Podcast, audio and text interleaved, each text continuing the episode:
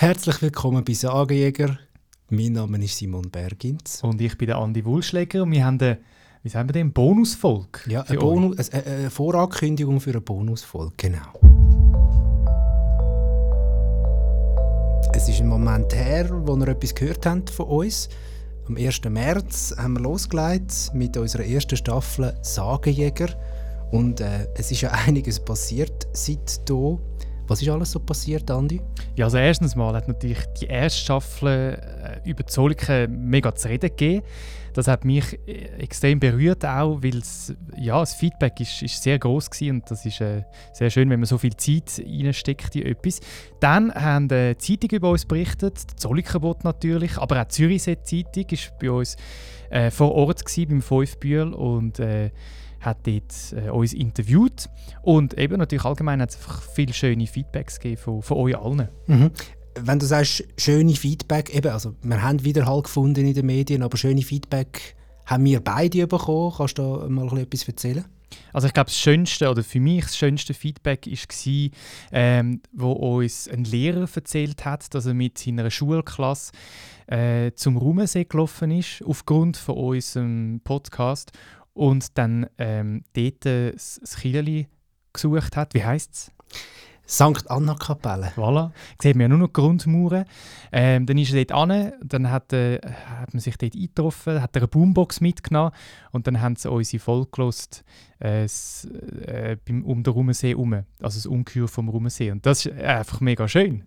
Ja, das habe ich wirklich auch wirklich eines der schönsten Feedbacks gefunden, dass da tatsächlich ein Lehrer gerade das als Lehrmittel braucht hat, unser Podcast. Das habe ich mir so über, gar nicht überlegt, dass man das eigentlich auch könnte brauchen für solche Sachen. Ja, ähm, und, und also allgemein so das Thema. Mhm. Ich glaube schon ein Nerv getroffen, wo viel äh, das noch spannend findet, so sagen, so ein Mystische, so ein das Übernatürliche und das in der Schweiz, so gerade vor der Haustür sozusagen. Mhm.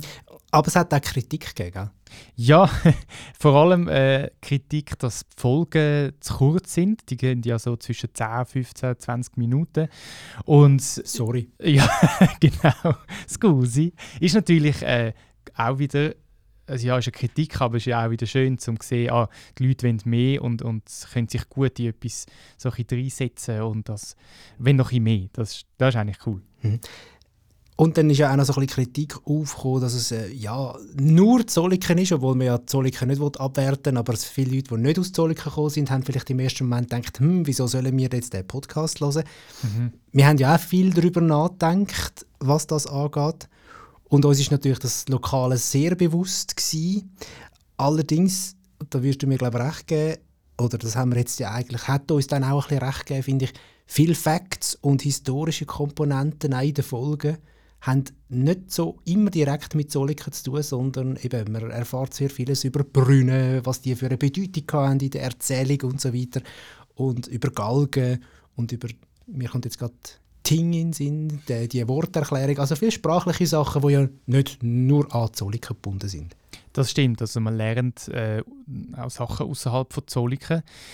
Ähm, wir haben dort übrigens, äh, das ist jetzt so die Ankündigung, ähm, eben gerade weil so immer wieder Fragen auftauchen, auch bei uns allgemein über Sagen, über so, so Symbol, haben wir äh, eine Bonusfolge in Aussicht. Richtig. Es gibt man könnte ihn fast ein bisschen als Gottvater von der Schweizer Sagen bezeichnen. Nicht, dass er selber ein paar erfunden hat, sondern er hat lang geforscht im Bereich der Sagen im allgemeinen im deutschsprachigen Raum und zum Beispiel eben auch in der Erzählforschung. Das ist der Alfred Messerli, Professor an der Uni Zürich und ihn wollen wir jetzt dann eigentlich mit Fragen löchern. Nicht in dieser Folge, das ist jetzt eben wie gesagt die Ankündigung, aber sehr, sehr bald. Und jetzt sind wir auch auf euch angewiesen. Also wenn ihr Fragen habt rund um Sagen, dann schickt sie uns und wir fragen dann den Godfather um Sagen, den Alfred Messer. Weißt du nicht, ob den Namen so lesen, finde ich fragend. ja, lassen wir das mal so stehen.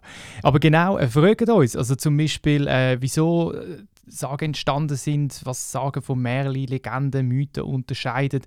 Wenn ihr das wollt wissen noch genauer, dann, äh, dann folgt uns unbedingt. Mhm. am besten über sagenjäger.ch, das ist unsere Webseite, wo ihr auch die, all die Orte findet, wo die Sagen stattgefunden haben. Dann könnt ihr uns ein Mail schicken, findet ihr alle Kontaktangaben. Natürlich sind wir auch auf Facebook, Instagram. Dort äh, dürft ihr uns natürlich sehr gerne auch folgen. Wir haben dort auch immer wieder Inhalte, die wir aufladen. Und äh, unter sagenjäger.ch, das haben wir ein bisschen wenig propagiert, auch so während der Folge, haben wir ja auch noch einen Newsletter, den man kann abonnieren kann. Dann gibt es dort auch noch Nachrichten von uns. Genau. Und äh, ich glaube, was man unbedingt auch noch muss erwähnen muss, wir sind an einer nächsten Staffel dran. Richtig. Und die spielt nicht in Zolliken, sondern da wird der Fokus ein bisschen anders.